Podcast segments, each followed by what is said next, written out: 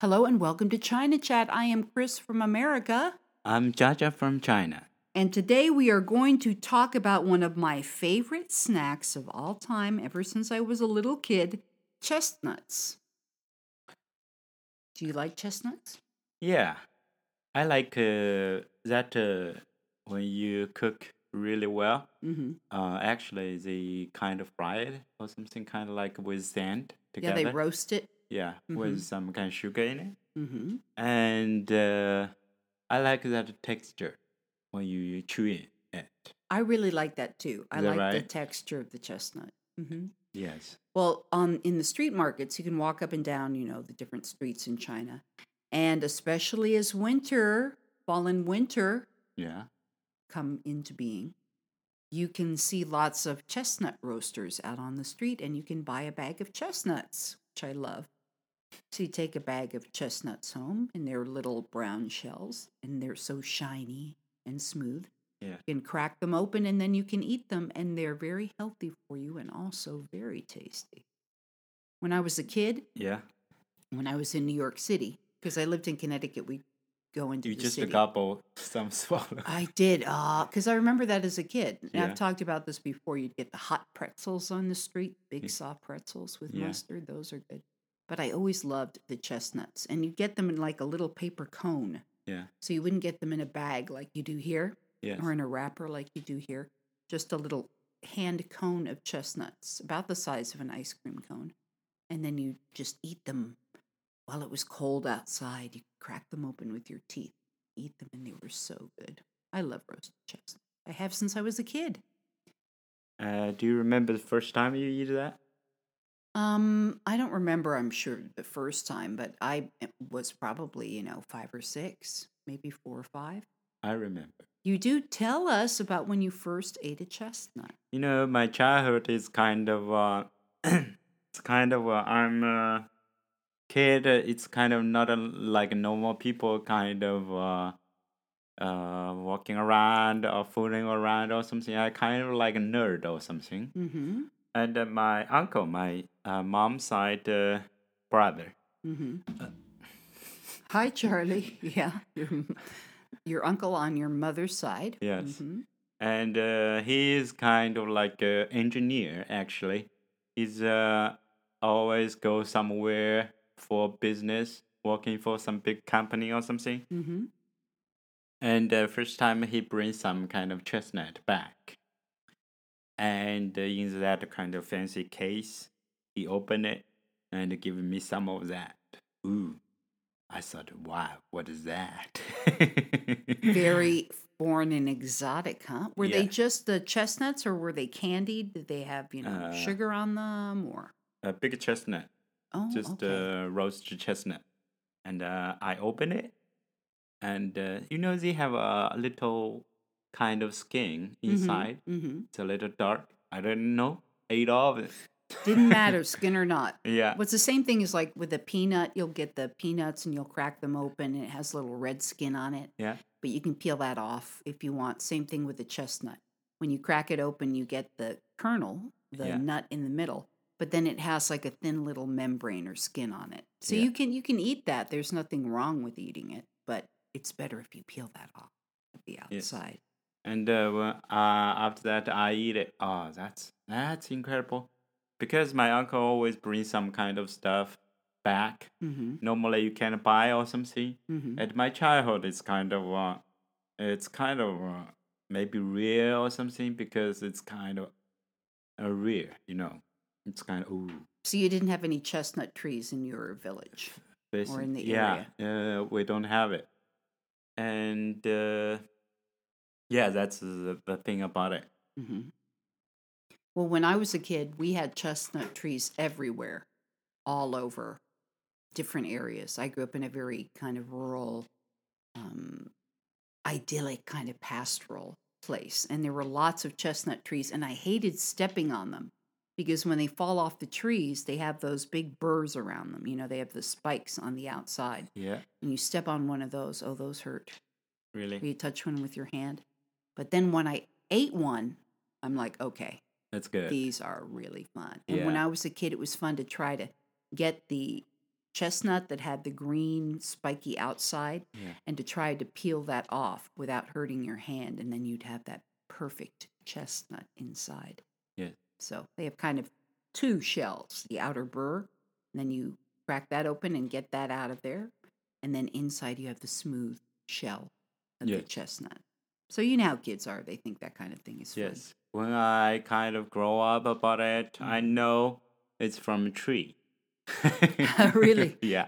Before you didn't know Yeah, where I they don't came know from. And uh, after I grow up uh, more, and uh, sometimes it is a fall. hmm Some people actually were close to some mountain or something. Mhm. Actually, they have a kind of natural trees, of uh, wild trees. They have it. So at uh, the kind of uh, fall, hmm they'll bring the back hmm and to get some from that uh, wild tree mountain. And sometimes I'll get some too Mm-hmm. from them. So I uh, kind of know a little about it. When I na- right now about chestnut, I know about uh, that's a lot of nutrients from it. Oh, they're very healthy for you. yeah, Mhm. and uh, the best thing is what what if you grow a tree of chestnut, they need years. they do. Yeah. They don't produce the chestnuts right off the bat. Yes. It can take like 40 years before they grow. Yeah, they'll grow big or Chestnut. something. hmm And uh, that's the best thing is what? What? It's natural. It is. They're it's natural, natural food. fruit, Mhm. kind of nuts. Well, and I think that's the best way to eat. Eat food that you can recognize. Oh, you know what? This is a nut from a tree. I can eat that. Or an apple from a tree. Or Yeah. corn from a stalk. Eat natural foods, not something that you buy and you're like, oh, I wonder what that is. Gee, it's got so many different things in it and it's packaged up. Better to eat the natural food itself. Well, interestingly enough, both in China and in, or in Asia in general, and in North America and Europe, they had chestnut trees, but they had billions and billions of chestnut trees in North America. And the indigenous people, they would eat the chestnut as part of their regular diet. The chestnut trees in North America yeah. are taller. They're about 100 feet tall, whereas the ones in China and Asia are usually about 40 feet tall. 100 Mhm, feet. 100 feet. Wow. I mean, they're really old. Those are old, old trees. But most of them were knocked out after a blight came from uh, some trees were planted, I believe, in New York, yeah. New York State, maybe. Maybe it was in the city. And they were Japanese uh, chestnut trees. Okay. And they are hardier, they're more disease resistant than the North American chestnut trees. So it knocked out most of the chestnut trees in uh, North America. Yeah. So the ones that you find in North America now Yeah. are usually um, Chinese chestnut trees Yes. or ones that were from Europe. They're not the original American chestnut because, you know, they're slightly different. So they take about 15. Competition. Oh, yes. They're competing for the environment, for the resources in the environment. Yes. So they usually take about 15 years to bear fruit, and it can be 50 years before they start bearing significant fruit. So after 15 years, they may start to give you some chestnuts, but the cat keeps, ch- what are you doing now, Charlie? "Oh, okay.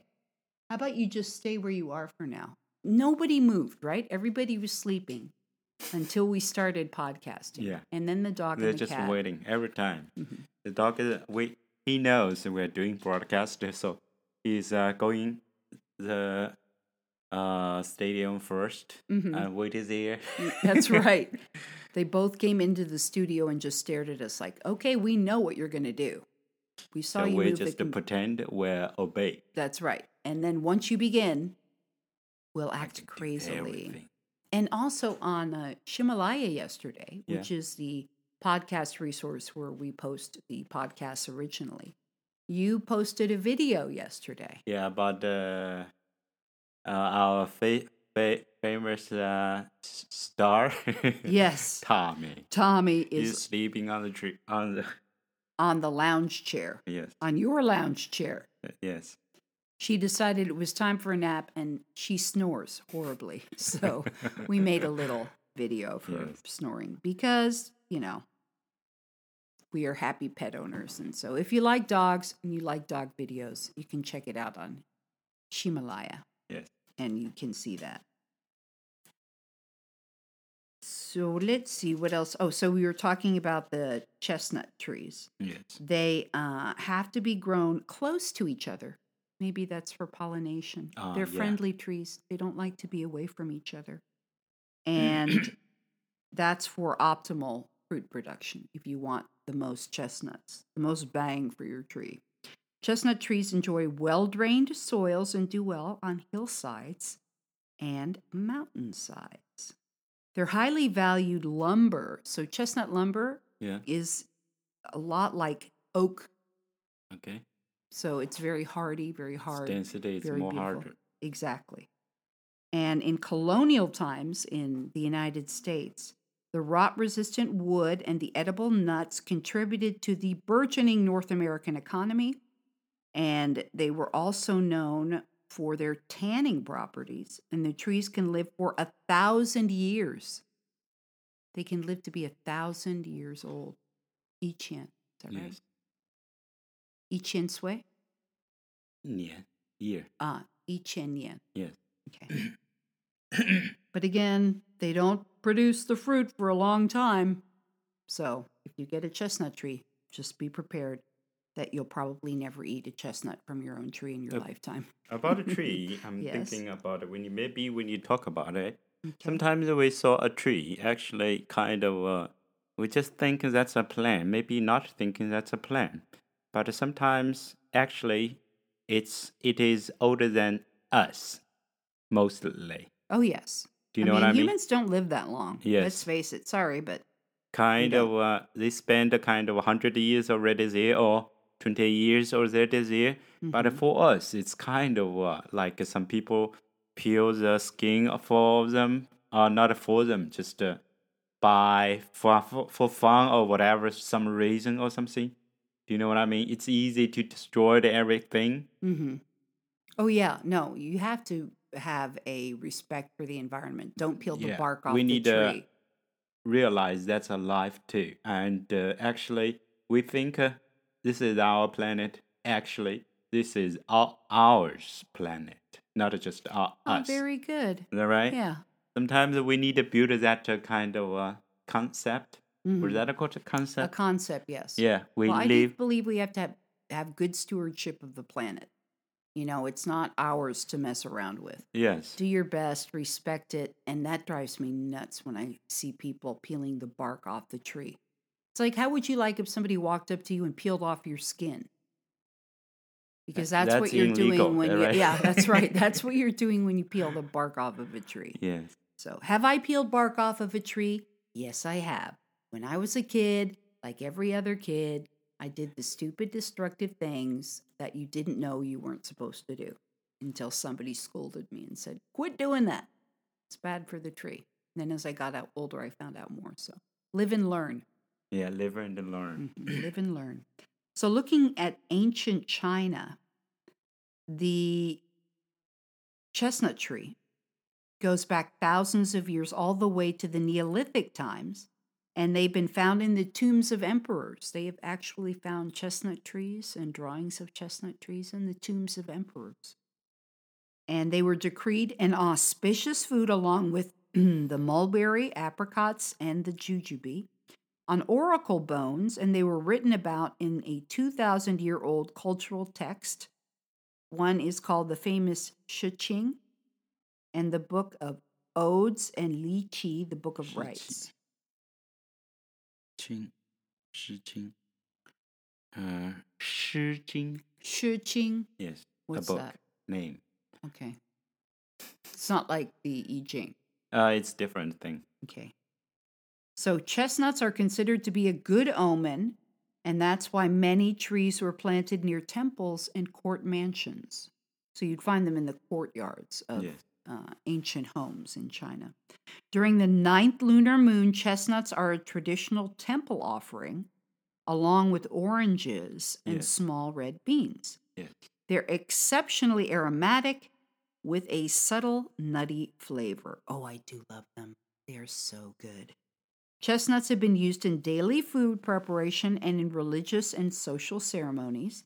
They're harvested in the fall and winter, but fresh chestnuts, they perish quickly. So there are lots of different ways to preserve them or keep them. They're usually given a quick boil, they're peeled or sun dried, they're stored in sand filled earthware to, you know, kind of preserve them, keep them dry. Other methods include roasting, canning in water, and drying and grinding into flour. I love chestnut flour. Oh, it's so good. And it's gluten free. So if you have a gluten or allergy, you can have Really, chestnut, chestnut flour. flour. hmm I didn't know that. Oh, it's really good. They use it a lot in France in baking. It's really good. It's very rich. It tastes when you eat a chestnut cake or a cookie, it tastes like you're doing something wrong. Do you know what I mean? Okay. Because it tastes so good. You're like, oh, this That's must be be illegal, right? It's so good. It must be illegal. Depending on the region of China, chestnuts are used heavily in soups, stews, and stir fries. That's true. In Shanghai, it is a popular addition to poultry, to chicken. Yes. Not uh, actually not a Shanghai because every time uh, some kind of uh, image show to other country, European also first thing what Shanghai, Mhm. Beijing, Right. not actually just the Shanghai, everywhere hmm in China. Chicken, uh, chicken with a roasted chicken with the chestnut. Uh, oh, that's that's famous dish actually. Really, really good. I love that. And Yeah. I have had it all over China. So that is true. And again, I'm going to Western websites, and you're exactly right. People know in the West, they know Beijing and Shanghai. Those are the two cities that people in the West know Yes. about. Like uh, go to US, they'll say, New "Oh, York New York." City. Is that right? That's right. Even lots of things, kind of uh, like a CSI or something, Mhm. always kind of oh happened. We will save the New York first. exactly, exactly. So, as a snack, sweet tooths enjoy chestnuts with molasses and sugar. Mm, that sounds good. Meanwhile, a sprinkle of salt, cumin, and pepper gives it a savory kick. And you can find chestnuts in all kinds of dishes all over the world. yeah, In um, France, they have, I think they're called marrons. Marron? My French is very bad. But they're chestnuts and then they're glazed in sugar. So they like to melt the sugar and put it on there.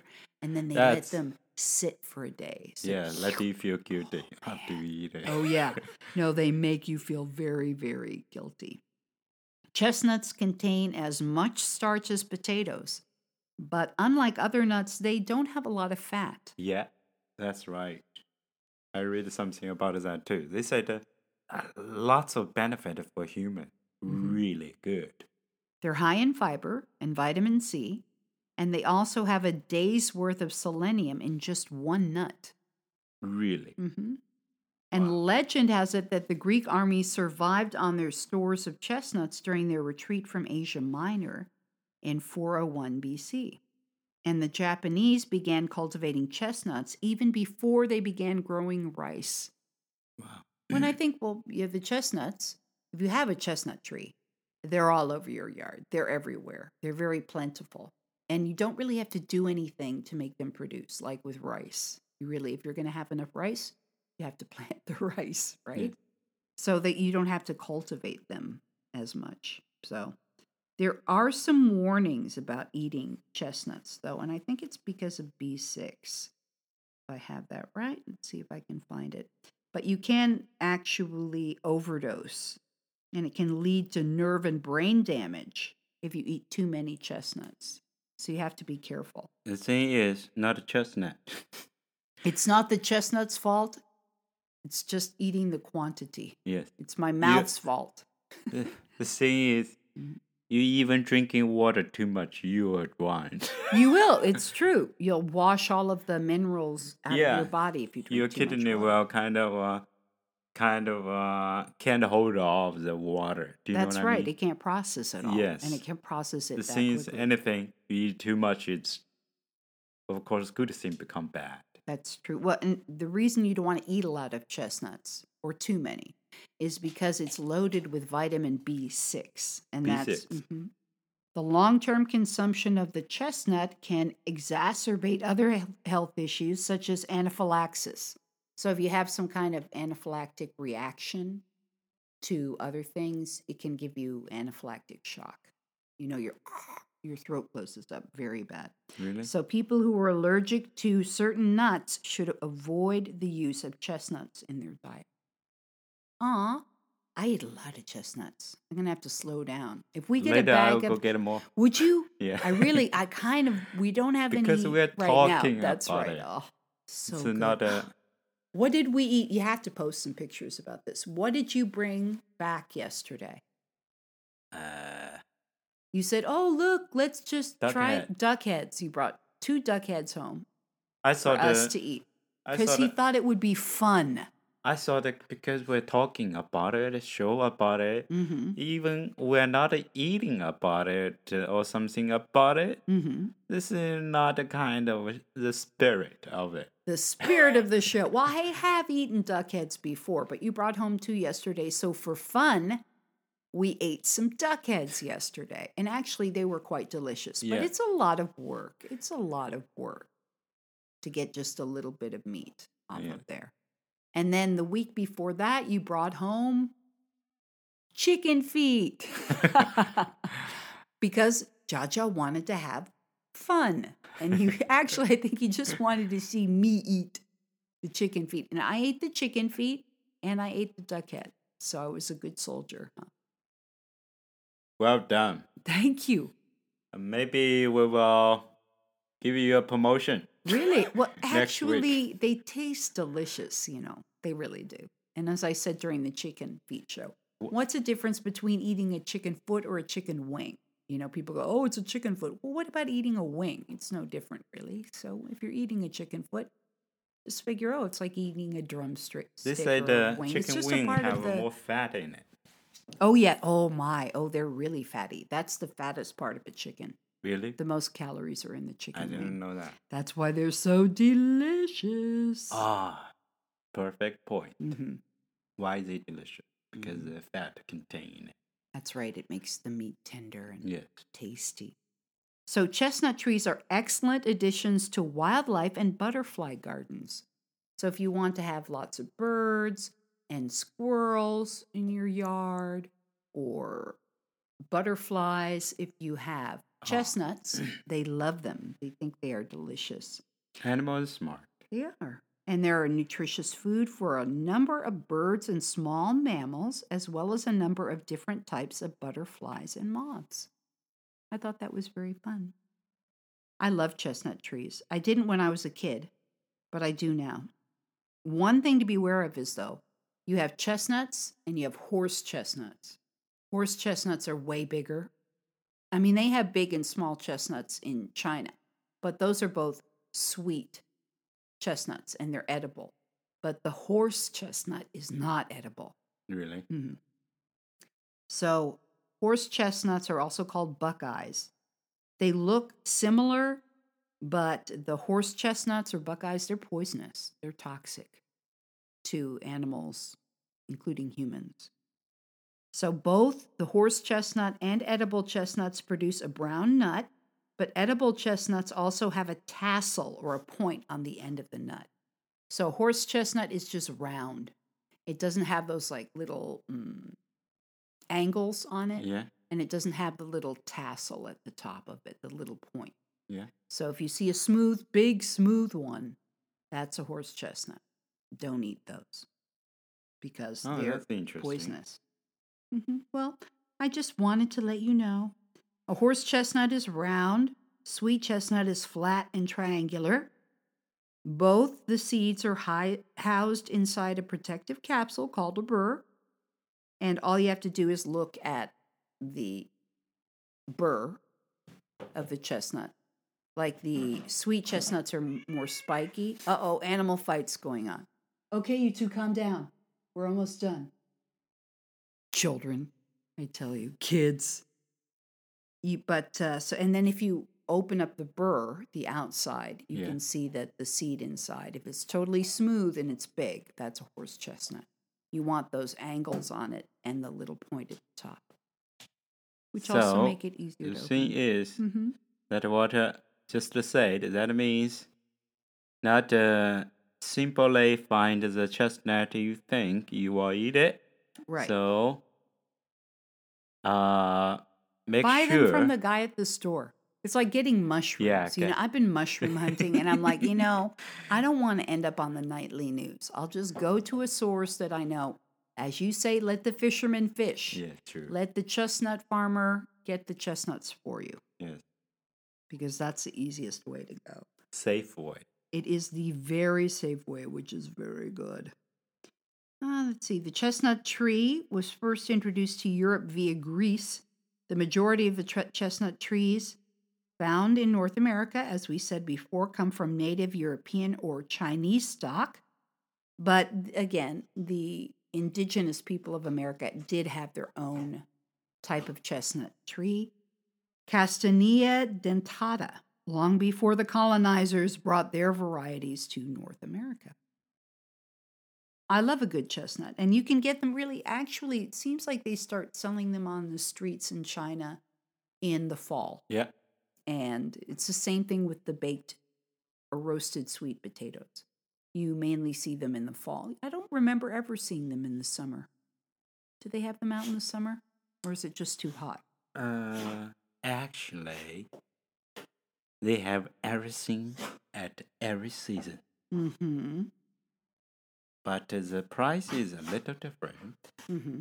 because the storage and uh, like uh, we kind of get a ton of the chestnut Yes. we can't sell Right. right this season. We will Mhm. what storage Store them until the right season comes any around. other season.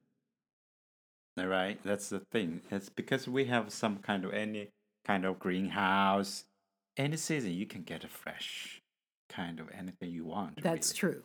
Because of the, the different modern storage techniques that we have now that make it so much easier Yeah. than things were in the past. It does seem, though, when we buy them from our local chestnut roaster out on the street, which is always fun to do, and they come in a nice little bag.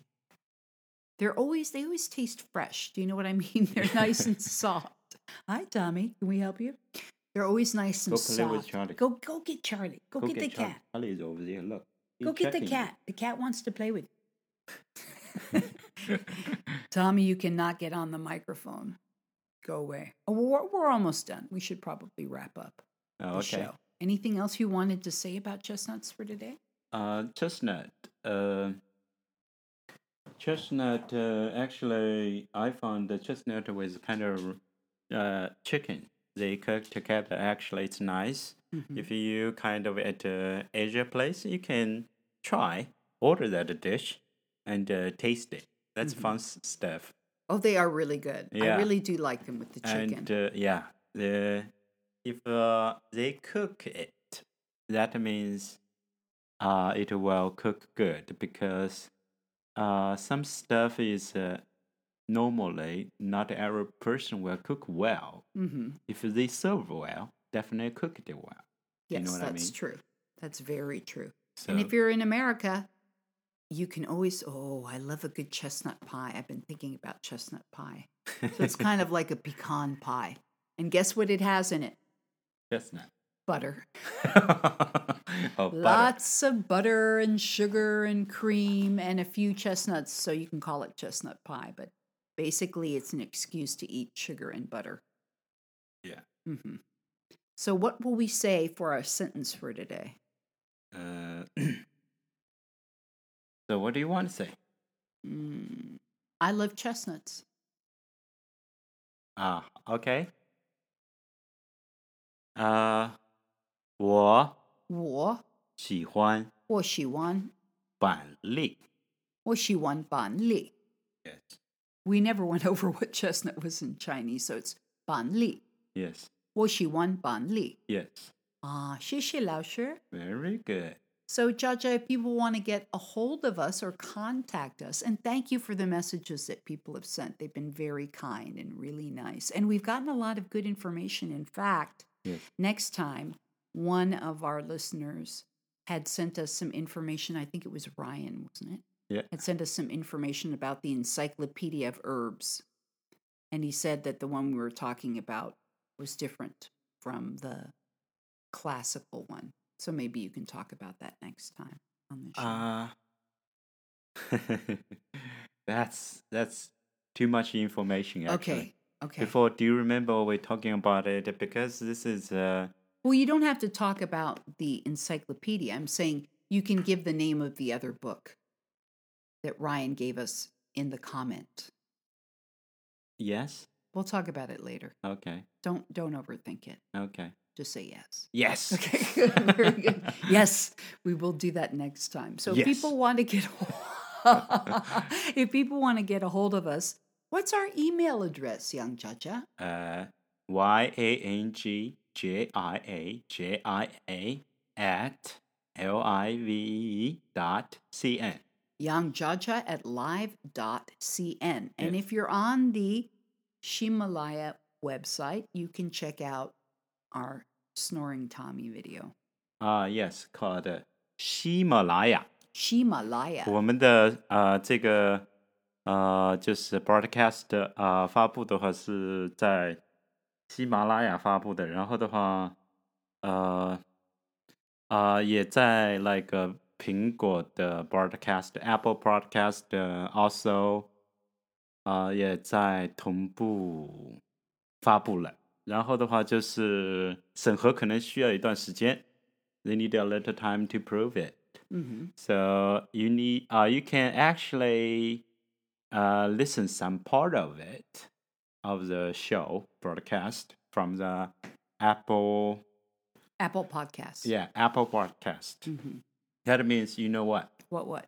in this whole planet you can Mhm. listen our broadcast. Ooh, wow. It's kind of amazing, isn't Yeah. it? It's fun. yeah, it's fun. Mhm, It is fun.